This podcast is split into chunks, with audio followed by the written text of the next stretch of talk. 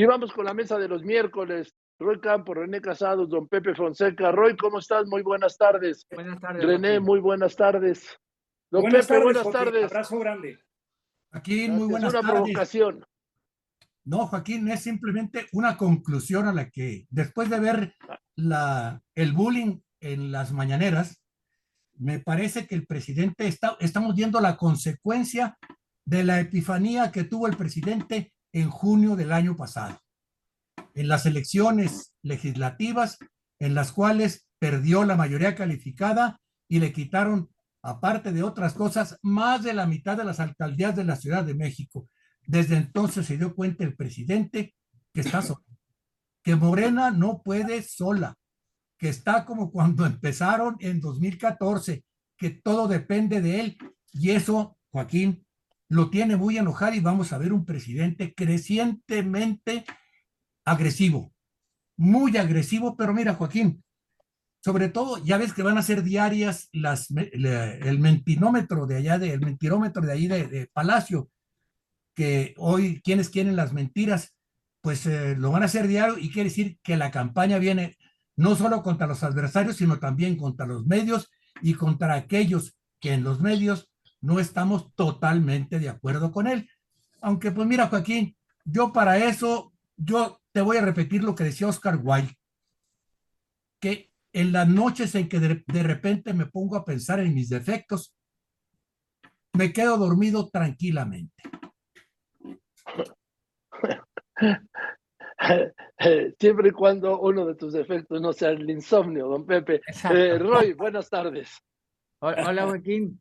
Ay, mira, la semana pasada nos quedamos al final, o sea, la última parte, recuerdo, estábamos hablando de la reforma electoral y de las cosas, y había yo dicho que era una reforma lleno de cosas buenas, pero en medio, tanto el objetivo, el momento, la intención, ahí es la que estaba escondida, ¿no? Y entonces te escondo la intención de apoderarme del órgano electoral diciendo hay que quitar dinero, reducir diputados, diputados, o sea, cosas que son aceptados. Y eso los mostraba la encuesta. O sea, la encuesta muestra que muchas de las cosas que se piden es lo que pide el pueblo. O sea, ¿no?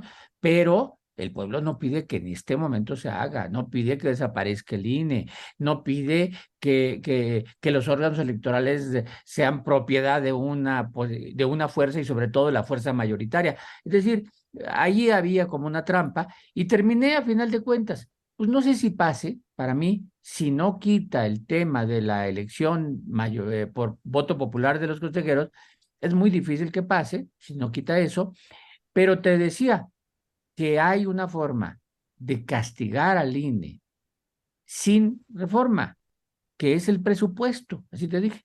Del miércoles pasado a hoy vimos el presupuesto y vimos una reducción de 24% al presupuesto del INE. Es decir, independientemente de la reforma electoral, ya ahí hay un tema, ¿no? O sea, te obligo a trabajar con menos dinero, a ver cómo le haces. No te quito responsabilidad sobre lo que haces, te obligo a trabajar con menos dinero. Es decir, el presidente, en eso coincido con Pepe, va por todo. O sea, no tiene por qué pensar de que ahí les dejó algo, va por todo. Por, por todo. René. Por supuesto, Joaquín, eh, hemos hecho énfasis que en esta serie de dardos envenenados, eh, la ofensiva presidencial contra el INE y el tribunal, eh, en esta regresión institucional, se conjugan en lo inmediato varios escenarios, el presionar y debilitar con el presupuesto al instituto, el copar nombramientos eh, de los nuevos consejeros, el que se quede eh, un consejo sin tres consejeros, que se eh, afuerce el nombramiento de un consejero presidente interino y en el extremo de la propuesta que la Suprema Corte sea la que insacule el nombramiento del nuevo presidente consejero. Todo esto está en esta ofensiva y en esta escalada punto por punto. Ahora, yendo a lo que bien mencionó también don Pepe de cómo el presidente en el poder por el poder, lo digo yo, eh, en esa lucha y, en esa retórica que va por todo, sí.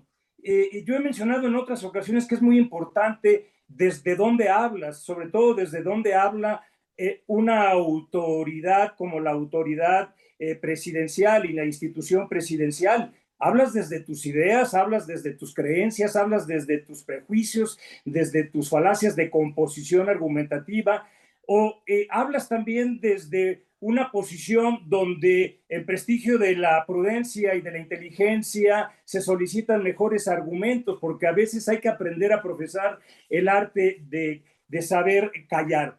El, presidente ha incurrido en lo que llamaría yo, por aquí apunté, pero no sé dónde puse la lista que tú enunciaste hoy en tu, en tu artículo, ¿no? Está en modo, en tono eh, eh, del inolvidable eh, palillo, don Jesús Martínez, en ese tono de carpa de rateros, clasistas, despistados, mentirosos, farsantes y matraqueros.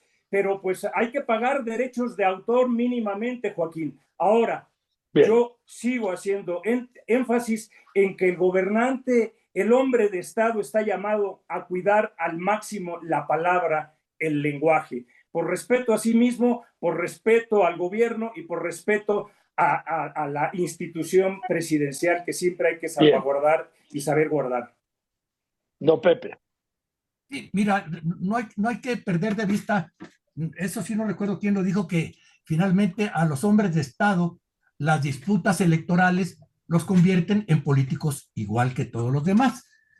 El presidente simplemente creo que está moviendo sus piezas y las mueve con gran habilidad. Conoce, al, conoce a todos aquellos que están en desacuerdo con él y sabe cómo cucarlos, como se dice en tabasqueño. Yo imaginé una escena, la semana, la semana pasada escribí algo sobre eso donde decía que le decía al secretario de gobernación, tú ve y diles que ya negociaste con el PRI la reforma electoral. Apenas salió y lo dijo Adán Augusto, y hasta los más acérrimos adversarios del presidente lo dieron por cierto, Joaquín.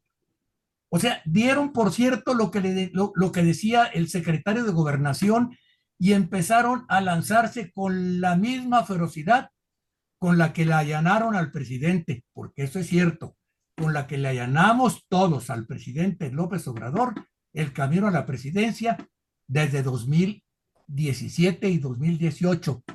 Le allanamos el camino con nuestros prejuicios. Explota tranquila y serenamente nuestros prejuicios. Es un gran estratega del ajedrez, aunque a veces se enoja, porque parece que con quien perdió la paciencia fue con Santiago Krill, a quien de pronto ya había convocado a que acudiera a la mañanera Pablo Gómez a ver qué, qué carpeta de investigación tenían para Santiago Krill. Y la ocurrencia parece que por ahora ha quedado pendiente, pero esas cosas ocurren cuando, cuando cucan al presidente para que vean los adversarios que también lo pueden cucar, pero no han hallado el modo. Esa es la verdad. Y él hace lo que hacen todos los políticos en el poder, aferrarse al poder con todas las herramientas buenas, legales o ilegales que tiene a su mano. Eh, eh, a ver, yo, yo, creo que ya um, hablando del árbol electoral ya no, tenemos mucho que decir, nomás quiero decir, yo no acusaría ni me atrevería a pensar siquiera que el presidente quiere cambiar las reglas y las instituciones electorales para hacer fraude. O sea, yo creo que no, o sea, no, no puedo decir que... No, quiere hacerlo para tomar alguna ventaja o quitarse alguna desventaja. ¿no? O sea, quiere hacerlo para, no, no, para ganar la presidencia, porque la presidencia, ni para contar mal los votos, la presidencia se va a ganar ah, pues, con esta o con otra regla electoral. No, para también tomar ventaja de que le permitan ayudar a sus candidatos que le permitan hacer campañas, que no tengan dinero, pero sí hay fondos de otra manera. O sea, que tengan ventaja porque no solo se juega la presidencia, quiere trasladar su popularidad a todos los candidatos de Morena, quiere trasladarla y quiere, y quiere dejarle al próximo o próxima presidenta, si es de Morena, dejarle un Congreso que no sea el que existe hoy quiere volverle a dejar las mayorías para que pueda gobernar él, o la que siga. Entonces, si el presidente está tratando, está viendo mucho más adelante de los que están viendo los demás. Él está diciendo, a ver, se trata de la campaña no de quién cuenta los de la campaña. Yo necesito que este 60% de popularidad se baje a cada candidato en cada distrito local, federal, senador, y la única forma es cambiando las reglas y cambiando el órgano para que no me esté amonestando. Entonces yo creo que es búsqueda de ventajas, no búsqueda de hacer fraude. Bueno, ¿te parece poco? No, no, no, no, pero, pero no, no, son cosas distintas, ¿no? Una, una regla. Ah, no, sí, a ver, no necesita fraude. No, sí, es, porque el fraude le puede, el fraude se puede cometer con ante cualquier autoridad. Lo que busca es control, control político, ¿sí? control electoral. Y lo, a lo que yo voy no es una reforma electoral, como se ha planteado, es una reforma política. Política, política porque cambia las estructuras de poder. Exactamente. Sí, y el modo de elegir diputados, ¿sí? Y los equilibrios. Y uno de los aspectos de su reforma política es el tema electoral. René. Cambia número, forma de elegir y el órgano que lo organiza, pues es una reforma política electoral. Sí. ¿Ya ves? Imagínate, eh, Joaquín, eh, desde el poder y desde esa maquinaria y desde tener los fierros del Estado, qué tanto es demasiado, ¿no? Pero por supuesto, Joaquín, eh, este, hemos argumentado y hemos documentado, no solamente opinado que su objetivo, su verdadera intencionalidad estratégica está ahí plasmada es la captura de los órganos electorales con el objetivo de influir y más allá de influir, de supercargar los dados para que las elecciones evidentemente favorezcan sus intereses y la prolongación de su dinastía de poder y la prolongación de su grupo en el poder. Pero además, como eh, mencionaba yo en, otras ocasiones. Es la expresión descarnada, abierta, sin ningún rubor, Joaquín, de, la, de, de una intencionalidad y una práctica de usos y costumbres de un líder de poder unipersonal y vocación para ello en ese proyecto de control, de manipulación, de dominio y de hegemonía política. Yo creo que, imagínate, Roy, junto con eso y todo lo que pasa no sería y no es demasiado que veamos por parte de esas prácticas rechazo y débil aceptación de las reglas democráticas del juego, eh, negar constantemente la legitimidad de los adversarios políticos, intolerancia y fomento. Y no quiero pensar, y ya lo he afirmado en otras ocasiones, y, don Pepe y tú también hemos dicho, que no se normalice esa impunidad verbal y, y esa violencia discursiva simbólica, ¿sí? Y hay una predisposición sí, aunque vivamos y sigamos viviendo en libertad de opinión, pero sí de estar presionando, cuestionando y ofendiendo constantemente a los interlocutores que, como dijo al inicio don Pepe, lo que hacen es ejercer su libertad de opinión. Eso, no lo vamos a cambiar. Un tantito de eso es demasiado. Eso no lo vamos a cambiar. No, no, no, se pretende cambiar. Claro que no. Por supuesto que no. Por supuesto que no. Ni para qué tiene que cambiar si, siendo como es, ha llegado a la presidencia, ¿por qué va a cambiar el procedimiento? Cambiando de tema, aunque sea de lo mismo, voy a hablar de los adjetivos que el presidente les endilgó a los que quieren ir a una marcha el domingo. Creo que no se los merecen. La fuerza de la tribuna presidencial es inmensa y los aspirantes solo son sus adversarios en un tema utilizando un método democrático de protesta. ¿no? O sea, son minoría además y el presidente lo sabe, pero le molesta que no estén de acuerdo con él. Creo que ampararse en la libertad de expresión es un pretexto para seguir haciendo campaña.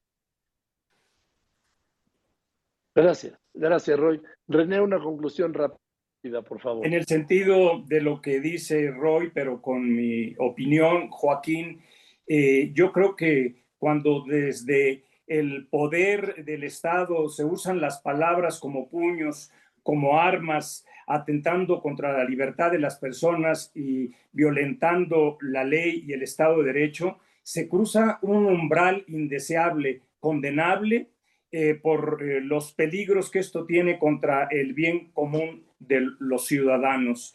Ante situaciones de este tipo, eh, un hombre poderoso no puede ir o intentando de despojar gradualmente de la dignidad y de los derechos de los ciudadanos que quieren libremente protestar. Considero que en prestigio de la prudencia y de la inteligencia y de eh, un buen gobierno, no solamente progresista y transformador, sino también humanista, que ante esta situación se solicitan mejores argumentos. Gracias, Joaquín. Fuerte abrazo. Roy, enhorabuena. Gracias. Celebramos la celebridad de Roy Campos. Enhorabuena. Con todo el pleonasmo. Don Pepe, por favor. Mira, Joaquín, eh, yo, yo quiero nada más, pues lamento mucho por el presidente que haya fracasado en hacer de Morena la maquinaria bien aceitada que era el PRI, que pese a las leyendas, en realidad el fraude era su último recurso durante 60 años, ¿eh? Pero bueno, quiero sobre todo felicitar a mi querido Roy. Gracias, Pepe. De irreprochable integridad personal, intelectual y profesional. Y cerrar con una frase, Joaquín, que espero que no sea muy larga. Es de Hannah, Hannah Arendt la autora de La banalidad del mal. El sujeto ideal para el totalitarismo no es el nazi convencido o el comunista dedicado. Son las personas que ya no pueden distinguir entre hechos y ficción, entre lo verdadero y lo falso. Gracias, Joaquín. Buenas tardes. Gracias, don Pepe. Don Pepe José Carro y Campos, felicidades otra vez. René Casado, muchas gracias. Buenas tardes. Gracias. Nos vemos el próximo miércoles en la mesa de los miércoles.